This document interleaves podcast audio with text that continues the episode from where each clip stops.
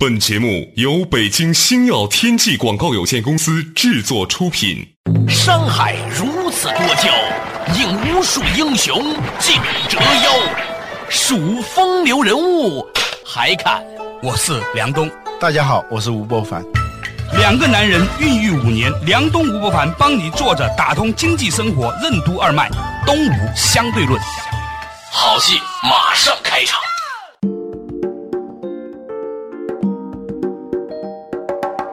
作者打通经济生活任督二脉，大家好，欢迎收听东吴相对论，我是梁东，对面的依然是二十一世纪商业评论主编吴伯凡，伯凡你好，大家好。较早之前呢，我们谈到了一个话题，就是我们发现现在很多的职业呀，嗯，会开车你未必能做个好司机，你会写字你未必能做个好作者。你已经成为歌手了，你也可能被一个不知道哪里选秀来的歌手给当场 PK 掉，嗯啊，诸如此类。我们已经进入了一个以前认为是核心能力，但是现在已经被漂移能力的这么一个时代。于是呢，我们就形成了一个探讨，到底。我们应该发展出些什么长久的能力，或者是非能力能力啊？于是呢，就研发出来了一个老吴参加的职场选秀节目，叫《步步为营》啊。就看到了一个又会计算机，又会财务，还会拉丁舞的女孩，一上来之后就被九盏灯灭掉的这么一个情况。嗯，老吴呢对他的解释就认为呢，他太不和光同尘了。嗯，就像打拳击也好，打太极拳也好，你光注意去出手的时候，嗯。你很容易被打到的。那个好的拳击运动员，他一定首先要练防守，且非常好的那种防守能力，那种敏感的意识。就这个对手还没出拳的时候，他有一种敏感，可能往他哪儿打，所以他完全是本能反应，就把他给挡住。嗯，就当你总是不停的用各种各样你所有的自认为很强的能力去出手的时候，你很容易在一眨眼之间被对方击倒在地。嗯，所以呢，在这样一个情形之下呢，很多的人，包括我们自己，嗯，都开始多多少少的落入了一种假设的陷阱里面，就是我们可以借由一种进攻，我们可以借由一种自己所呈现出来的光芒万丈的成功，来征服世界。但是，如果我们停下来。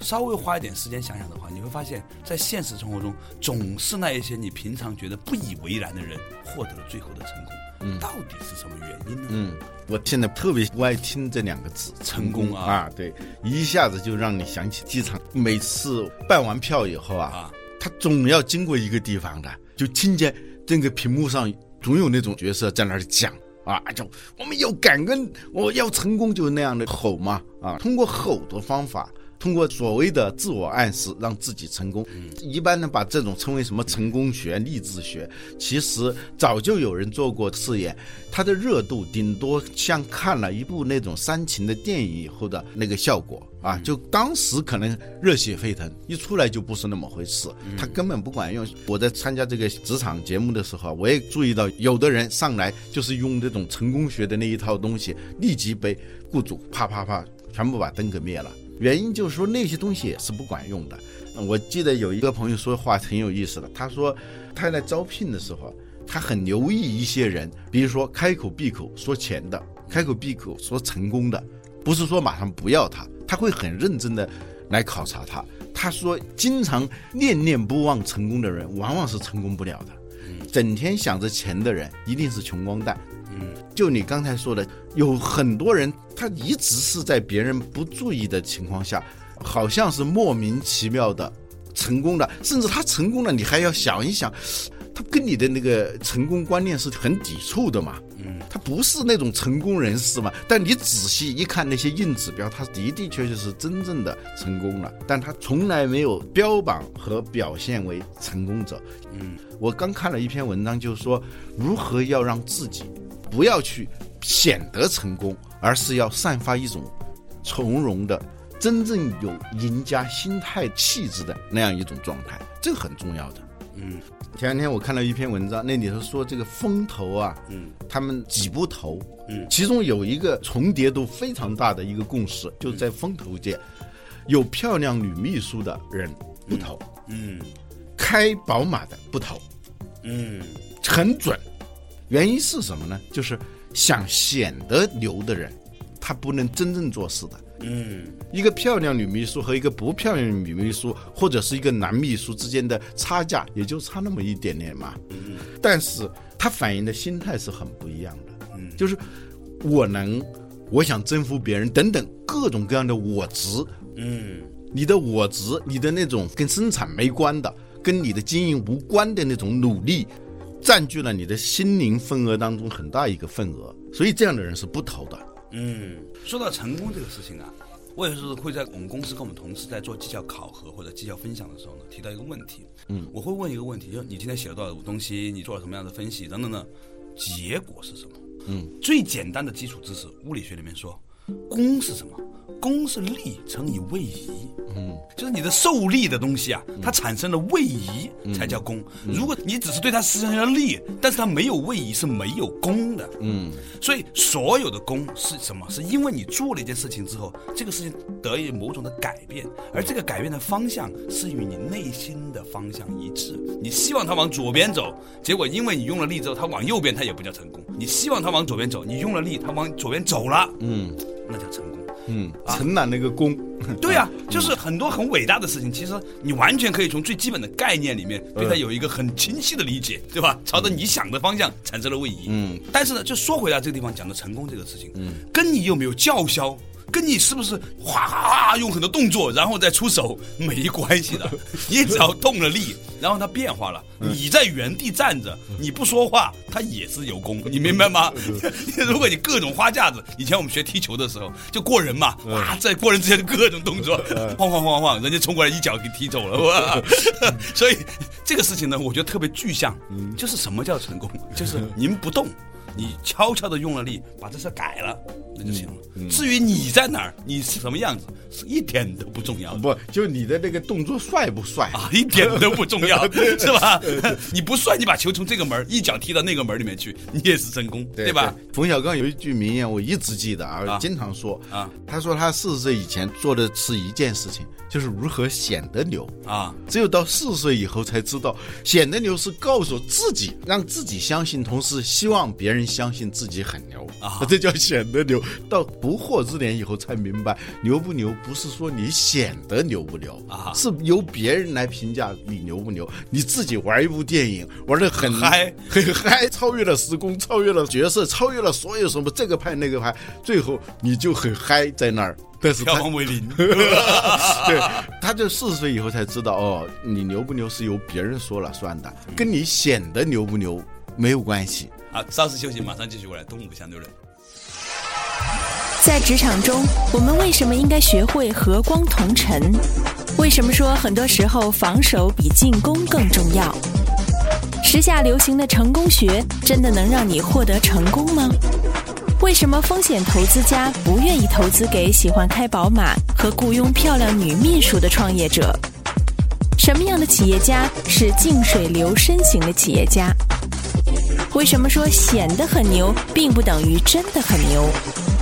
欢迎收听《动物相对论》，本期话题：静水流深之下期。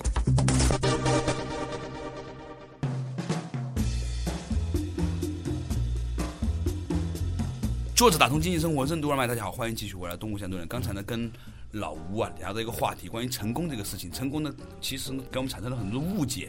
啊，冯小刚老师说呢，四十岁以前以为显得牛就是你成功了，后来才知道呢，显得牛和你成功没有任何关系，让别人觉得你牛，那才真成功，对吧？这好像是一个非常浅显的、浅显的，大家都不愿意说、不好意思说的啊。但是越想这个道理越沉重。我们好多时候一辈子可能到了八十岁。还没明白这个道理，医生做的事情就是为了显得很牛，显得很成功，实际上很不成功。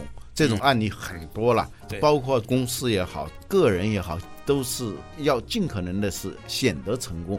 所有的这些所谓成功学，他基本上教你这些东西。你开一个股评家，嗯，你还是要看他有多少钱。嗯，是吧？一个对股票评论的这么精准到位的，早就应该是亿亿万富翁了，对吧？看经济学家也一样。对，前不久马云在他的网上大会上说，企业家如果要是听经济学家的，至少是有一半的企业要倒闭啊。那些经济学家就很不爱听了，是吧？对，他们就是天天靠说这些话赚钱的嘛。跟你我一样，都赚稿费的。对对。这个话最不愿意听的就是张维英老师了啊！马上出来反驳说，如果一个企业家会听经济学家的话而倒闭了，那他不是企业家。这个话说起来，其实等于没说一样。曾经马云跟他当面过招啊，马云就问张维迎：“你们天天在教别人怎么去赚钱，你们管理学院到底培养了什么样的企业家？”结果张教授理直气壮地说了一个人，嗯，叫李宁。嗯，几年前啊，嗯。他现在当然不会这么说了，是吧？不同意啊，所以这说话有风险呢啊，对，说出来要谨慎。所以美国人噎人的时候有一句常见的噎人的话：既然你如此聪明，为什么你又发不了财啊？这可以用来说很多人的，包括说我们自己啊。既然你如此聪明，为什么你又发不了财？嗯，所以现在那个学校里头啊，教的大部分都是告诉你怎么去成功的，包括那些培训机构。嗯，第一，这种所谓的成功诀窍基本上是没有用的。嗯，第二呢，这种教育里头有一个很致命的东西是。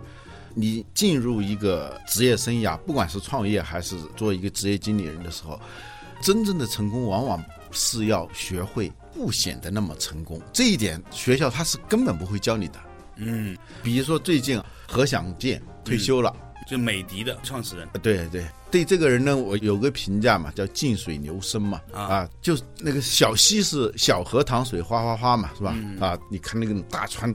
它流的时候是那种静静的在滑动，嗯，而不是浪花纷起啊，涛声依旧，不是那种状况。就好多公司，你像美的这样的公司，还像腾讯这样的公司，他们都有个特点，区域特点就是广东的，嗯，做人的特点也很清楚，就是他们更多的是如何做到很牛，而不是显得很牛。是这样的，有一年呢，丁磊跟我说过一事儿，他有段时间把总部放到了北京，嗯。他说那是他最痛苦的一段时间，天天各种事儿，口水仗，然后也没有能够专心的把这个事情做好。后来呢，他搬回广东之后呢，哎，生意做得很好，没那么多是非，嗯，大家都在打架的时候，他在做着自己的生意，嗯，而且呢还有时间听《东吴相对论》，所以呢，我觉得他的状态特别好，嗯，在我所认识的这么多互联网大佬里面，嗯，丁磊是比较有自由心的一个人。嗯。他甚至说到说，当他已经做到世界首富的时候，他还能做经济舱，对，他 没有被架在那个地方的感觉。丁磊那个二手的本田车好像是开了好长时间。是啊，那个时候我在广州，经常我们还晚上去大排档吃饭呢。对，我在广州，我记得有三四次啊，就去吃饭去喝茶，就很偶然的机会就碰到丁磊了啊啊，好像马化腾也是这样。对他不需要进包间，他也可以吃一顿饭。对，这种感觉特别好，就是说你成功了，你赚了很多钱了，你也很了不起了。嗯。但是呢，你自己无论是外在还是自己内在的心里面，你都还能保持着一种平常心的时候，嗯，这个是很幸福的一种状态，嗯，对吧？啊，是一个三流演员，出门还戴墨镜，然后戴着鸭舌帽，搞得很神秘的样子。后面还有一个美女或者一个小伙子，就生怕别人认不出你啊。那一般都是三流演员嘛。啊，就有些时候，比如在北大读书什么的，就有一些演艺界的朋友也跑去读书，是吧？嗯，同学们都是个人物了，只有来了一个群众演员似的一个朋友，哇，后面还干三个助理放在那儿，你就觉得这是很可笑的一件事情，是吧？我认为广东企业家似乎有一种普遍的这样的一种文化能力。嗯，我所知道的很多广东企业家，那真是有钱，但是呢，一点都不让人觉得他有钱，他自己也很享受有钱和没钱的自由状态。所以他在处理很多问题的时候啊，他不是意气用事。尤其企业做大了以后，很容易意气用事。对，还有一个呢，就当你被一个风气、被一个氛围裹挟的时候，你甚至会用一半以上的时间去做让自己显得很成功的、显得很牛的事情啊，剩下的时间来做做实际的事物。而他们呢，首先这个时间给省出来了。对，还有一个很重要的就是，他不容易招来那些很负面的那些飞来横祸的那种东西。嗯。最近啊，有一个叫顾楚军的人出狱了啊，判的本来是十年徒刑，嗯，出来以后他就搞了一个很大的发布会，就是喊冤的一个发布会。关于这个人呢，我们不去评价这场官司啊到底是什么样的，嗯，但我可以从侧面评价一下。有一个企业家跟他非常熟啊，后来我就请教这个问题，还以前呢，他还在监狱的时候，我就请教这个企业家顾楚军为什么会有今天的这个结局。他就跟我讲了，不仅仅是顾蜀军，还讲了另外一家公司的一个判得很重的一个人，嗯，判了十八年，他就把这个人跟顾楚军做了一个对比啊，这两个人的共同的特点是。做事情特别张扬，既张扬又吝啬，这是他们共同的特点。就一方面非常张扬，但在具体的利益的时候啊，他特别不愿意让利，所以他无形当中就给自己埋下了很多的陷阱，你自己都不知道。比如说啊，我举个例子啊，就顾祖军在顺德收购了一家公司啊，下面的人说你应该请当地的这些同行啊、政府啊吃顿饭，吃顿饭在广东很平常嘛。他怎么说的？他说我为什么要请他们吃饭？我来这儿投资，我是给他们做贡献，他们应该请我吃饭。其实这里头的设计的问题不是一顿饭钱的问题，是一种姿态的问题。你看他的口里面有一句话特别有意思，个关键词叫“应该”。嗯，我现在总是在观察有一些人。嗯，如果一个人言必称“应该”的时候，我一般都对他敬而远之。嗯，这说明他心里面有一个很强烈的我执心。嗯。这世界哪有应该，全是活该。嗯。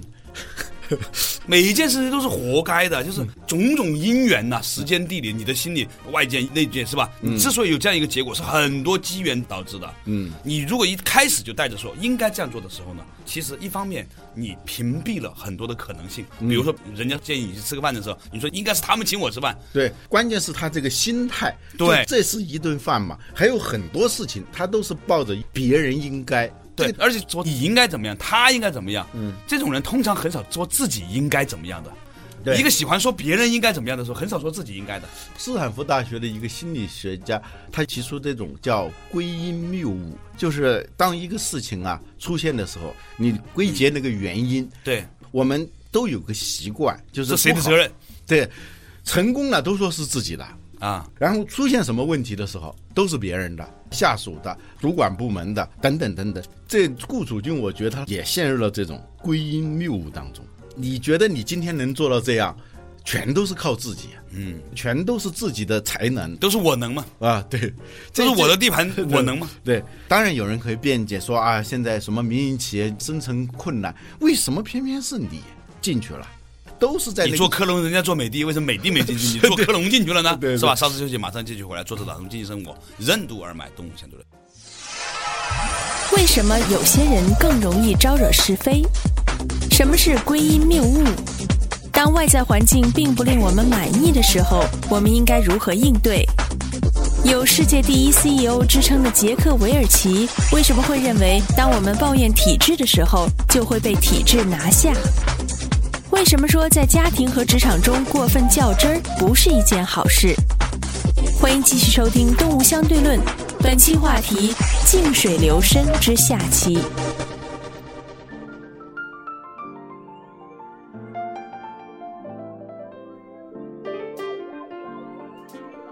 作者打通经济生活任督二脉，大家好，欢迎继续回来《东吴相对论》。刚才呢，跟老吴讲的一个事情，就是呢。顾楚君这个个案，坦白说呢，我不太了解这个前因后果这个事情，所以呢，我也没办法做出评论。但是呢，老吴呢刚才讲到了一个细节很有趣，说当年呢，顾楚君去顺德去做生意的时候呢，有人提醒他应该呢请大家吃个饭，那顾主君呢就说应该他们请我吃饭，凭什么我请他们吃饭？其实一顿饭不重要，是吧？但是当你口口声声说到别人应该怎么样的时候，你划入到了一种我执的心里面去了。嗯，这种我执就是。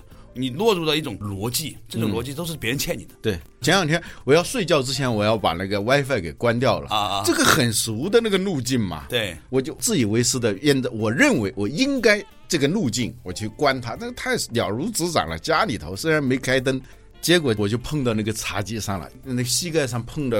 再打开灯看的时候，我自己都不敢看了，鲜血长流。对呀，哇啊！就你茶几碰坏了没有？您继续开。那个茶几的面是玻璃的。您继续。对，你老婆冲出来第一个问题：茶几有没有搞坏？就我们有时候，你怀着这种决定论的、自以为是的这种态度去行事的时候，你真不知道怎么一个地方就能碰得你头破血流。嗯，你当时有没有下意识的问你老婆为什么要把茶几放在这里？对，有过。你还真说对了。我们立即想到这个茶几离沙发之间的这个距离太近了，要是不近的话，怎么会碰到我呢？对，马上就归因谬误嘛。啊，归因谬误啊，其实是喊冤，你知道吗？什么叫喊冤呢？爱人不见了，向谁去喊冤？嗯，喊冤的意思是我没有问题啊，我没有过错，全是你的，全是别人的过错。嗯，当一个人老喊冤的时候啊，他一定会招来更多的冤。那是肯定的，对呀。当你喊冤的时候，你的诉求是别人错，别人应该怎么样啊，而没有想到我应该怎么样。对，比如说，当我被碰到的时候，我那么疼啊啊，我就马上会想到各种各样的。假如没有什么东西，我就不会被碰伤。对，但是我没有想到，我应该开灯，嗯，我应该小心一点儿，嗯。所以呢，如果你喊冤的这种心态不变，你会招来一个一个的冤。啊，冤有头债有主，这其实你发现你就是冤的头，你就是冤大头啊！你说的这个地方让我想起了很多年前有一个东北的农民啊，叫王凤仪，嗯，大家都叫他王善人。他不断的跟别人分享一个很重要的观念，叫做找好处认不是。找什么好处？找别人的好处，认自己的不是。嗯，他发现这一个社会的所有不和谐，所有问题都来自于我们都认为自己是好的，别人有不是。嗯，那他就提出了一个所谓的行为纠偏模型或者心智模型，就是说你的一切的不愉快，你周遭的一切的不幸。都是因为你没有意识到自己有问题，对你没有意识到你所处环境当中的各种变量和潜变量，嗯啊，规则和潜规则啊，你应该做的就是在这个环境里头如何更好的生存，而不是去改变环境。所以，当我们处于一个环境的时候，能够相对安全的活下来，这是我们第一要务。其他的什么对呀、错呀、原因是谁的这些。完全是次一级的，甚至是次要又次要的东西。如果你天天在想环境应该怎么样，他人应该怎么样的时候，你就进入到一个魔障里头了。嗯，而且这是一个人类的普遍问题。嗯，所以我们要从自己开始。嗯，从自己意识到自己也有这个问题开始。当然，这是两个问题，说社会的公平正义啊，这是另外一个话题啊。我们说的是有某种心智模式的人。他会相应的有一个行为模式和表达模式，这些模式本身就带有很强的吸引、飞来横祸的因素在里头。啊，我前两天看到威尔奇的一段话，我很震惊。嗯，因为威尔奇是一个出了名的强势家嘛，强势啊，他的外号叫中子弹啊，他所有东西都是所向披靡的，给人这样一种印象。但他有一段话，好像不是他说的，但真的就是他说的。这段话是这样的啊，他说，在公司里头，官僚作风经常使我感到气馁，我会采取一种回避的态度，而不是公开的批评，特别是不针对那些位高权重的人。为了实现我的梦想，我就不能让运转中的风车发生倾斜。如果我抱怨这个体制，我就会被这个体制拿下。这段话听起来不像是一个美国很强势、很成功的一个经理人，所谓世界第一 CEO 说的，很像是一个中国人，一个和事佬说的。嗯，但是的的确确就是他说的，这就是他为什么成为了 GE 公司的总裁的原因啊。这话我觉得顾楚军先生应该听一听啊。总体上来说，我们必须要意识到，你所秉持的文化是为了求真，还是为了求存？嗯。不一定，也许有些人还是坚持我为了真理，我可以不要自己个人的存在，这是两码事啊。如果你作为一个科学家，你作为一个思想家，你去追求真理，那是两码事。我们说的是在实际的管理、经营当中、处事当中，求真往往是不重要的。而有时候好奇害死猫，你那种求真会把你送上断头台的。杨修这个人就是一个典型的求真的人，或者叫较真儿的人啊。每次曹操每干什么事情，他一眼就能看破，嗯，而且还要说破，嗯。这样呢，你想想，每看破不说破很难受的。对于一个聪明的人 来说，是吧？看破不说破，几乎做不到。嗯，所以呢，第一点，我们要做的不说破。如果这个问题存在哪儿，我知道，我心知肚明。我能改变多少？改变你能改变的，适应你不能改变的啊！这样听起来有点像装傻，其实装傻只是一种技法啊！你要避免那种什么事情都较真儿，什么时候都愿意求真啊！在家庭当中，在公司当中，总是以求真的这样一种态度去处事的话，你会处处荆棘、处处陷阱、处处障碍。所以，真正要做到的是，你要在心智模式上学会忽略某些东西，就是不要把自己的注意力和敏感点集中在那些其实很次要、跟你的生存和发展并没有真正关系的那些事情上。嗯，我给你分享一个特别有意思的事儿。嗯，前两天我在为某一些事情稍微有点纠结的时候，一些朋友刚好从陕西来啊，嗯，就带来了一幅中国道教协会。会长任法荣先生题的一幅字，展开之后呢，我觉得哇，简直是上苍送过来的，完全解决我当时考虑的问题。那四个字很有意思，嗯，叫为而不争。